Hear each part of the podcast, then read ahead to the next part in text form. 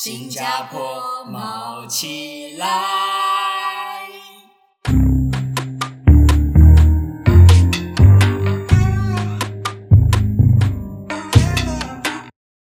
嘿，大家好，我是毛球，欢迎大家收听新加坡毛起来。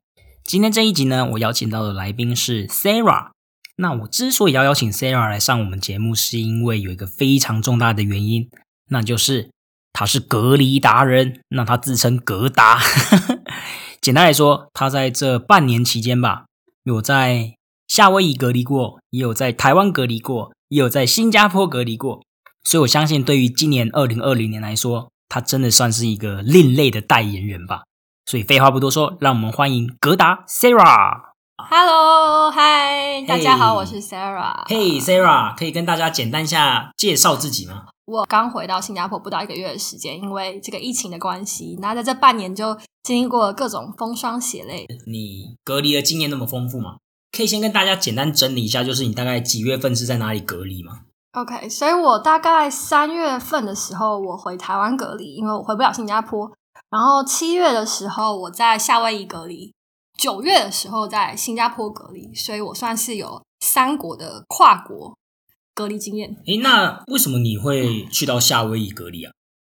嗯、那时候因为我男朋友是在 San Francisco，然后我是在台湾。那呃，因为台湾根本基本上你不让任何非台湾人进台湾，所以唯一可以做到就是我去找他，因为台美国并没有这些签证上的限制，所以呃，我们才想说我们要找个地方是比较安全的，就是现在 San Francisco 还是很严重，嗯就跟纽约一样，没有说你一定要隔离，所以唯一有两个有隔离，然后状况比较好的地方就是夏威夷跟关岛，所以我们就会选夏威夷。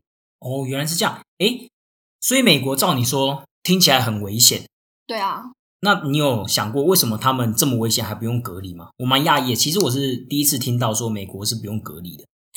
嗯，我觉得这其实我觉得跟文化有一些关系，就是他们像我的老我们老板和我们公司是美国英国公司，他们也是没有这种隔离的观念，或是说就是戴口罩的习惯。对，所以对他们而言，他们是觉得这是一种你限制我的自由，你凭什么限制我？他们个人主义比较重。可是我觉得对台湾或新加坡，因为我们经历过 SARS 或经历过很多，比方说肺结核，我们很多人都有肺结核的一些疫苗啊等等，所以其实我们已经知道会有这状况，我们应该要怎么做。所以他们就跟我们 status 就不太一样。哦，因为我其实听我日本的朋友讲说，你回日本也是不需要隔离，然后他们甚至回去的隔天嘛就去泡温泉了。真的是，我觉得啊，SARS 的时候有没有被受到重大的影响，会影响到这个国家在这次肺炎疫情的一些看法嗯，我觉得会有。？OK，你可以再放开一点哦。好，Anyway，那我想问一下，就直接来问，你觉得夏威夷、新加坡、台湾这三次隔离，你们要做一些检测嘛？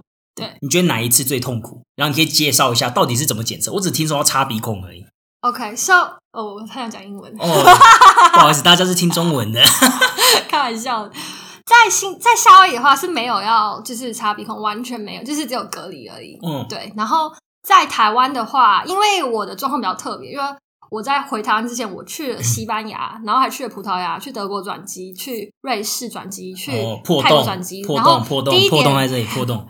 第一点是我去了很多重灾区。第二点是我去西班牙的时候，我还发烧生病，哦、shit！所以那时候我就刚回台湾的时候，我就从数百人当中脱颖而出。他就问我说：“你十四天内你有没有发烧？”我说：“嗯发烧，去哪里？重灾区，哒哒哒哒哒哒。”所以他还讲说：“诶，那你要不要来筛检一下？”我说：“哦哦，好。所以有给你选项。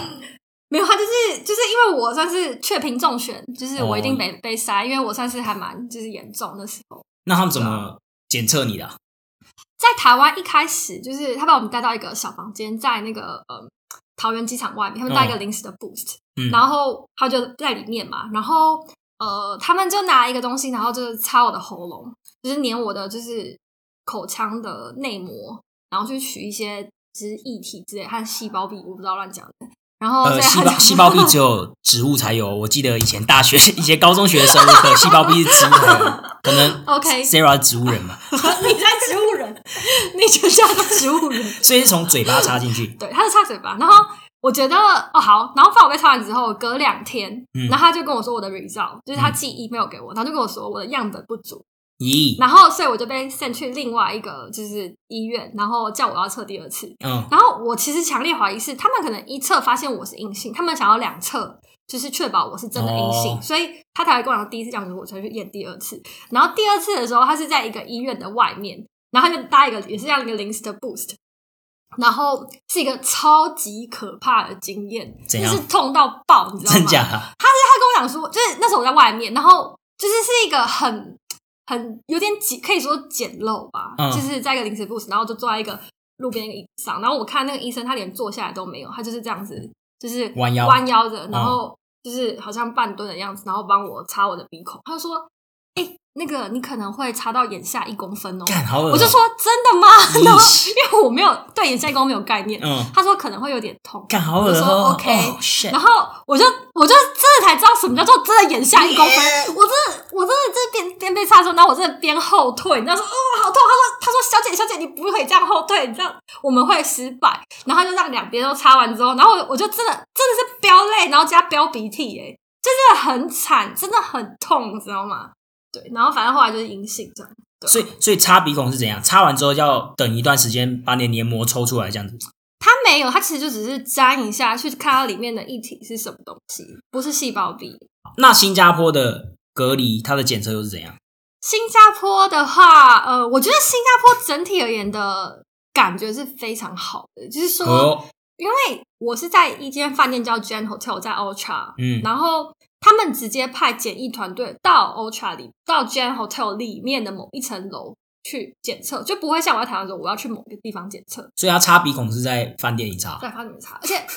然后，而且他就是我们排队啊，就是他动线什么都安排非常好。然后，当然他也是站着帮我擦鼻孔，可是他就跟我说：“哦，不要担心，不要紧张。”他说：“你会不会紧张？”我说：“我超紧张。”为为为什么你会很介意别人是站着帮你擦鼻孔？因为我会觉得你站着比较难控制你的力道，可是你坐的时候，你会觉得就是整个角度，就是你知道高低落差，然后你会觉得他会比较细心在，就是你知道控制他手力呃，度。好，所以你觉得医生坐着擦，感觉比较能够掌握那个力道？比较尊重我。哦，好，因为你也蛮高的啦。呃 anyway，所以他怎么擦的？他就跟我，他就真的插进去之后，觉得他大概他就说不要紧张，不会很痛。我说 OK OK，我想说感一定超痛。然后然后就插进去之后，大概就是在一公分嘛，就是是鼻下往上一公分，不是眼下一公分，哦这两个差距非常多，就是就是他就哎、很温婉谦卑的感觉，就是很舒服。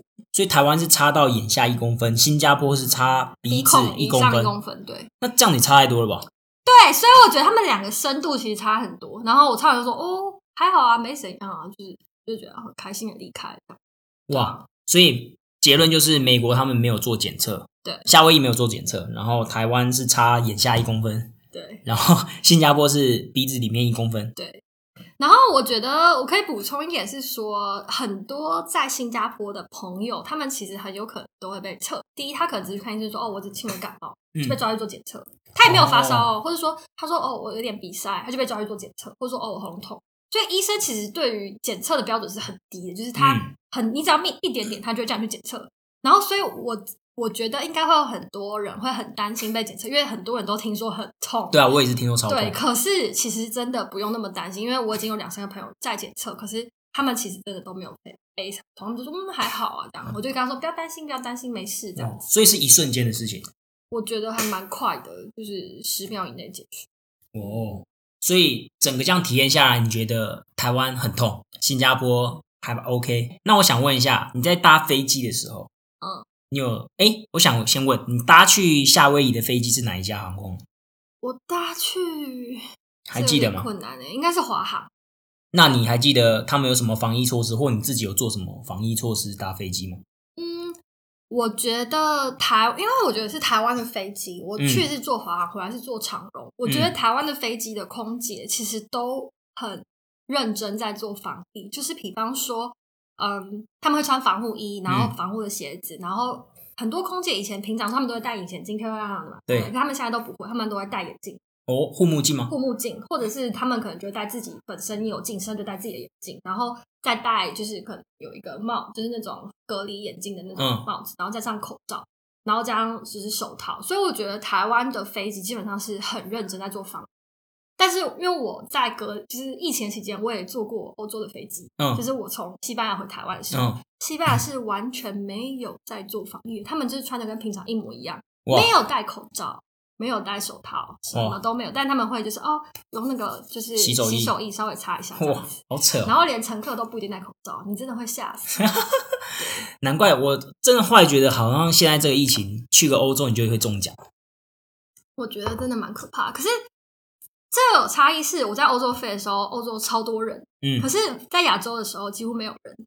就是我从台湾飞，台湾不太敢飞，所以嗯基本上飞机上很少人。我觉得整台飞机 maybe 不到二十个人，就可能一架好几百人的飞机，可是可能 total 不到二十人。所以其实我觉得安全距离是很足够的，就是你不会有那种哦好挤，旁边还有人，嗯，然后前后排有人，基本上很少人，所以我觉得其实没有这么不安全。如果你真的必须得飞，其实你真的不用这么担心，因为真的没有人飞。可是现在应该就越来越多人飞吗？我觉得也没有什么人飞，因为我才刚飞，你哦，你飞回新加坡是几月几号？我飞在九月十一号我才出关，所以九月初我才到新加坡，所以所以其实就是也是很最近的事情。我觉得没什么人啊，就很 peace 啊。所以你从台湾，哎，sorry，你是从台湾飞夏夏威夷，再从夏威夷直接飞回新加坡。呃，台湾飞 San Francisco，San San Francisco 飞夏威夷，夏威夷飞 San Francisco，San Francisco 飞 LA，LA 飞回新加坡。好，够了。Anyway，反正就是台湾飞美国，美国再飞新加坡这样子。对，没错。哎，San Francisco，好，这是我题外话。San Francisco 中文叫什么？旧金山，哦，干，不是圣地亚哥哦，圣地阿玛，对啊，圣地亚哥是哦，San Diego。shit 哦，对，哎，还没有问你男朋友是台湾人吗？不是。他美国人，哦，美国人。好，A B C，OK，、很棒。高嘎地他会讲中文吗？会，但有点没有那么好。所以他应该不会听这一集 podcast。我不会让他听。哦，OK，好，OK。那你自己有做什么隔离措施吗？刚刚你都讲空姐嘛。嗯，那你自己我自己我自己买了一件就是风衣，专门隔离的风衣，就是那种长版，因为我不想让脚露出来，然后我就是长袖长，就是全身长，然后鞋子我没有特别注意，可是我就是长袖长裤，然后我会戴一个帽子，帽子，那个帽子它有一个面罩，然后我就戴那个面罩，里面戴眼镜，然后戴口罩这样，哦，你有留但是而且我会拿 N 九五口罩，哦，其实我会拿 N 九五口罩，因为我觉得在飞机上难免你还是会觉得毕竟是密闭空间。可是因为我看过新闻，他们说，其实你虽然在飞机里面，可是他们其实内部的空气是会跟外面做兑换跟交流，所以没有大家想象中说里面的空气是密闭式的一再对，所以我觉得应该是还好。可是你 N 九五口罩是哪里拿的啊？台湾呢、当然呢、诶，飞机会发给你吗？飞机会常常会发一个就是那种 care pack，然后里面会有口罩啊、眼罩啊，然后湿纸巾啊、酒精啊，甚至还有那个就是酒精消毒手那个东西，给你一小罐这样。我觉得长荣其实还蛮好的，所以是你上飞机之前他会给你这样。对对对，他会给你一个包包，诶，因为我其实没有戴过 N 9 5口罩。哦，我觉得很惊悚哎、就是我觉得它跟一般口罩真的差很多，因为它透气率真的很低，嗯，所以你其实戴的时候你会很不舒服，就是你当下真的是只能跟自己抗争，就是要死吗？还是要要死？还是要被闷死？是会呼吸不良这种我。觉得会呼不是很好呼吸，可是你当下又觉得不行，我宁愿就是闷一点，不舒服一点，十七个小时，可是我也不愿意拿下口罩。我十七小时的飞机，我真的没有吃东西，我也没有喝水，敢在玩饥饿我是、认哦？真的，就是因为你拿下口罩，你就是跟外面空气有很多的接触，而且你不知道那个食物到底在冲凉仓储到底做的干净不干净，它里面有没有人中病毒，所以我就觉得我不我不信任这个 process，我宁愿不吃，然后不吃不喝。可是我后来有喝一口水，就是我喝也不会愿意喝他倒给我的水，我就是喝那种罐装水，然后我会先把它擦干净再喝。所以虽然我跑了很多地方，但是我是非常认真在做防疫。好，不然你也不可以坐在这里跟我们录 podcast 嘛。哦、shit！各位，那个听 podcast 不会中奖，大家可以安心，真的，只有主持人有点害怕而已。接下来想要问的就是你在隔离的期间啊，有没有发生一些什么有趣的事情？毕竟你是个隔离达人嘛。疙瘩。呃，好，反正我觉得 隔离有趣的事情哦，我觉得有一个我觉得很开心的事，就是疙疙瘩，我跟你有疙瘩，我觉得蛮好笑的，我觉得蛮好笑。好好，发生什么事就是我是在我们的 building 对面是 Singtel，然后？Singtel 是什么？一个 building 哥，哎，Singtel 就是电信对吧？电信的 building，就是新加坡 Singtel 就相当于台湾的中华电信，你要顾虑到听众，不要讲太多英文，可以吗？他 还真的没有中文。好好好，Anyway，Singtel，然后嘞，心达不知道什么，我乱讲。好好，然后反正呃，因为那时候我朋友知道我非常爆无聊，这样就是我无聊炸裂，然后我无聊到开始在房间里面拍。TikTok，因为真的太无聊，然后我拍一个 TikTok，可能换十件衣服，就是为了拍 TikTok，就是好玩这样。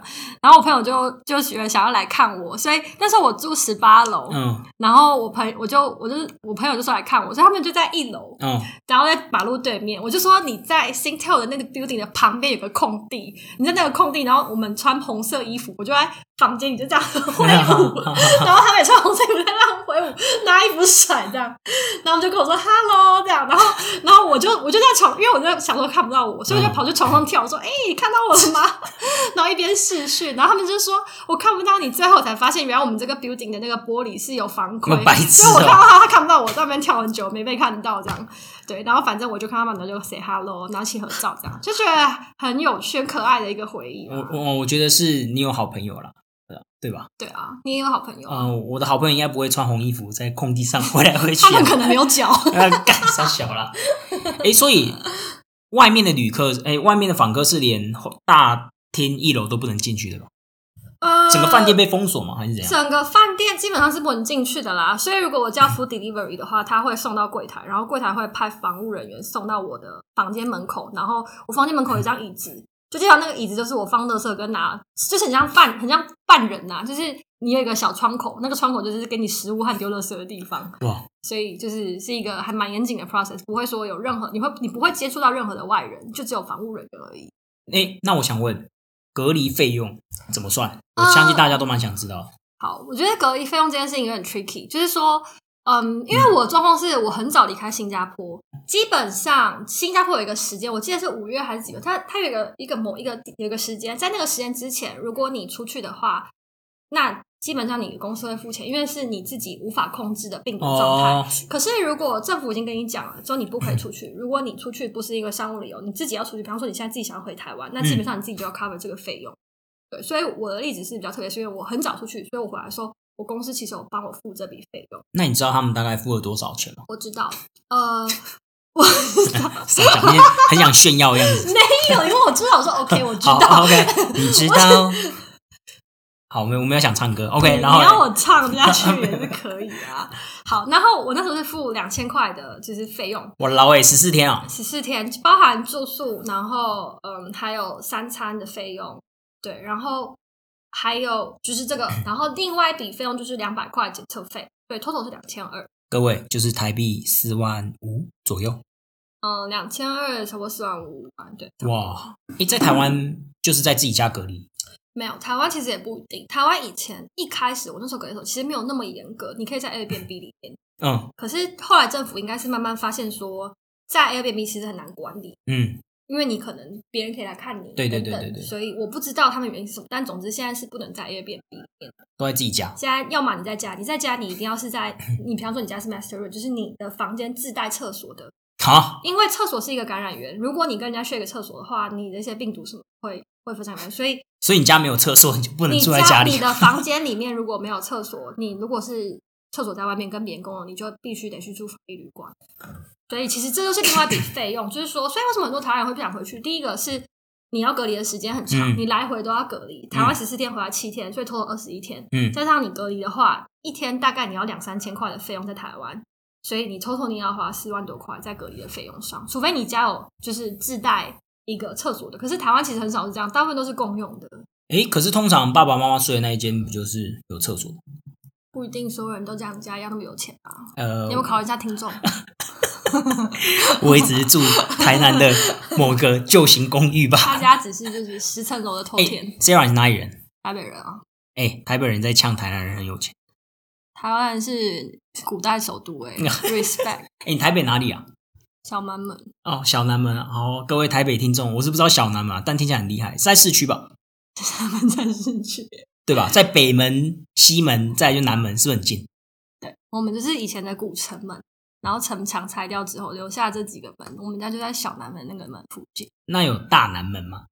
小南门有南门，所以南门跟小南门是不同的城门。哦，真的哦对，哦，东南西北门加小南门。哦，学习到一个知识，让我突然间有点接不下去了。你自己要开这个话题，你在那边怪我。好，所以你在新加坡的隔离的有趣的事情就是，就有人会穿红衣服跟你挥手。对那你在台湾啊，还有你，或者是你在夏威夷隔离的时候，有什么事情发生吗？不一定要有趣、惊悚或者是好笑都可以。嗯，我觉得在台湾的话，隔离有一个风险，什么？很容易变胖。为什么？因为你说你现在变胖了吗？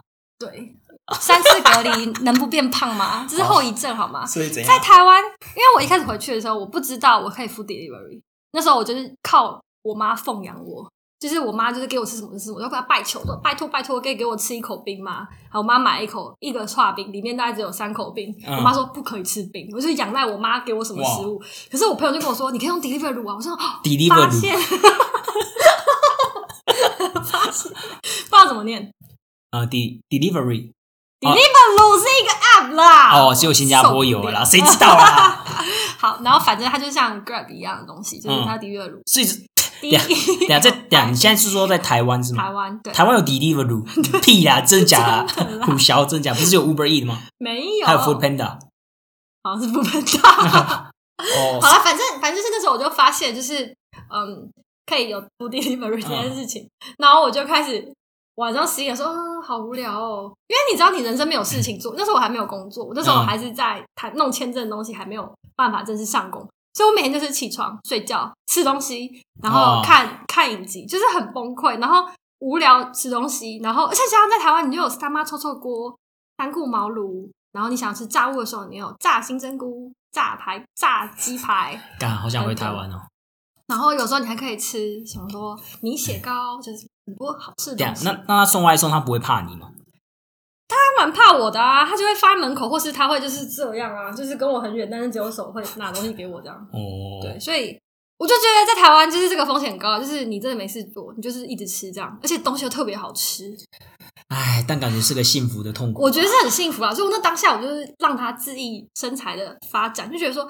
我现在如果没有吃到，我就亏了，你知道吗？反正我回新加坡可以慢慢减，但是我在台湾少吃一餐就亏一餐，对啊。真的，各位，台湾真的啊，真的很好吃。新加坡真真的的蛮难。哎，你在新加坡吃什么？我现在超想吃汤阿给的，汤阿给什么？就是汤阿龟啊，汤汤阿龟什么我们让让那个桃园人解释一下。什么童子鸡哦？对啊，旺仔鸡。哦，旺仔鸡对，。我现在超想吃旺仔鸡的，没办法吃。好，怀念台湾的事。我觉得访问你蛮好访的，对啊，对啊、而且你会，我觉得重点访问是要有自带音效，自带音效这种，就是笑声啊这种。哦对，我觉得这种还蛮中肯的。然后我这一段有录进去哦。好，Anyway，那最后想要问一下格达啊，格力达人，就是如果你想要想请你跟台湾的听众分享一下，如果真的非不得已要出国，对于隔离有什么建议？因为其实有些人还蛮害怕检测之外，可能会也蛮害怕隔离这一部分。我觉得隔离哦，嗯，你要先确保有事情做。我觉得有事做很重要。就第一，最好的状况是你你找人跟你一起隔离。好，像我那时候在夏威夷的时候，嗯我是跟我老公一起隔离，所以其实我们还过得蛮快乐的。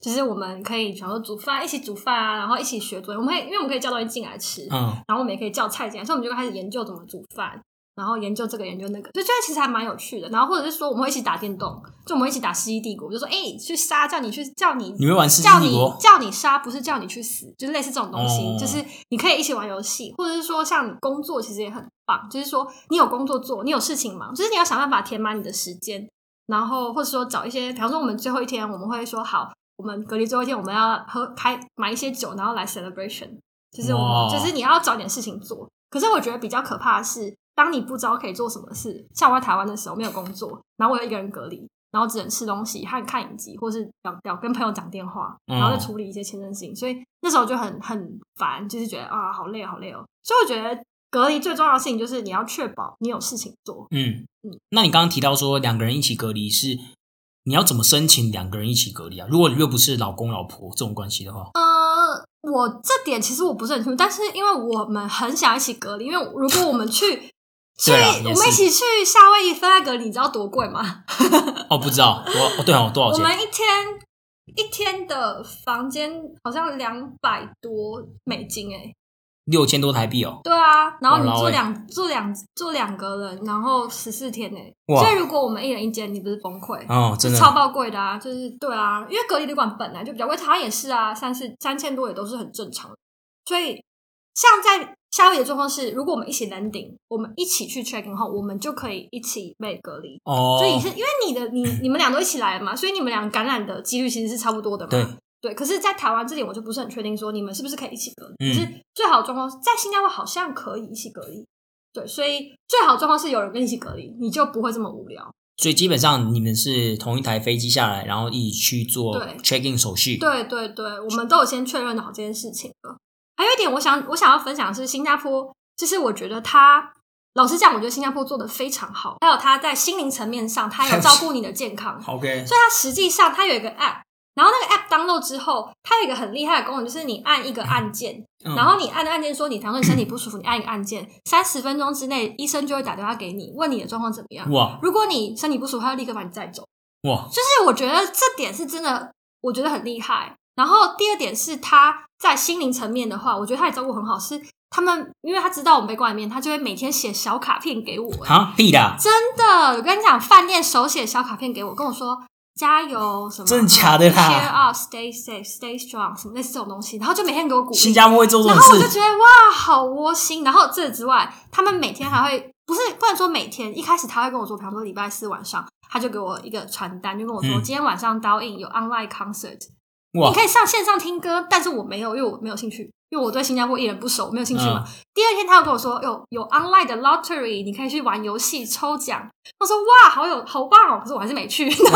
我个人就是没有那么想去。可是还有接下来下一个礼拜，每一天他都给你线上的，比方说有瑜伽课，哇，什么课都有，你就只要 dial in Zoom dial in，你就可以上课。我就觉得，我那时候就觉得哇，很感人呢。就是他不是只在就是实体上照顾你说整个 process，、而且我觉得老实讲，他 process 做的非常好。所以我就觉得看到新加坡一开始从五千到呃五百到一千每天，到现在零到五每天，其实我觉得我自己看这个走完这个 process，我会觉得这就是为什么他们会真的成功的原因。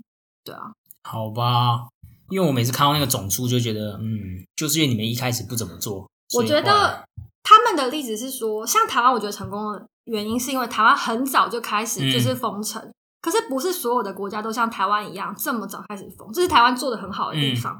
可是新加坡就像新加坡不算很早，可是新加坡已经在全世界上算早了。当然，它的就是宿舍的问题爆发群聚啊，那种很一个房间很多人。可是我觉得他们在面对这个状况，然后他们没有放弃，而且很认真的在做，做到现在的程度，我觉得是还蛮值得其他国家学习的。我觉得在心灵层面那个照顾跟帮助真的蛮屌的。嗯，而且他给你的食物是真的很好吃的。哈，新加坡食物好吃，给你什么？我只能说海南他饭很认真在给你食物。哈，我觉得他一餐的价值可能有二三十块新币，新币。对，哇，他的食物不是乱食物，他每天都早餐、中餐、晚餐。早餐一定给你一个水果，然后一杯果汁，然后每餐下午、中午、晚上都有一个小点，然后小炸物，就是不是那种吃的，因为你懂吗？有些东西你吃了会散，有些东西你吃了就哎、还蛮开心。所以我那天每天前一个礼拜，我每天都很期待今天要吃什么。哇，就是你会有期待的感觉，我觉得也是挺好的，就是至少东西还 OK。今天就很感谢 Sarah 跟我们分享隔离的事情。那我看她的表情还是跃跃欲试。之后如果还有机会的话，我们再请她分享一下她现在的工作啊，或者是一些生活情况。那我们今天就到这边喽。那你要不欢迎要跟追踪 Sarah Love 零二二一 S A R A H L O V E 零二二一好 Instagram 好好，你都、嗯、他都结婚了，就这样。Anyway，、哎、你不要乱讲话。我没有啊，你刚说你老公结婚了。结婚了，但是还是可以当朋友。好，你再你要不要再说一次账号啊？好，S A R A H L O V E 零二二一，好，Sarah Love zero two two one，拜拜，拜拜，拜拜。我姓卯，三声卯，我们下周见喽，拜拜。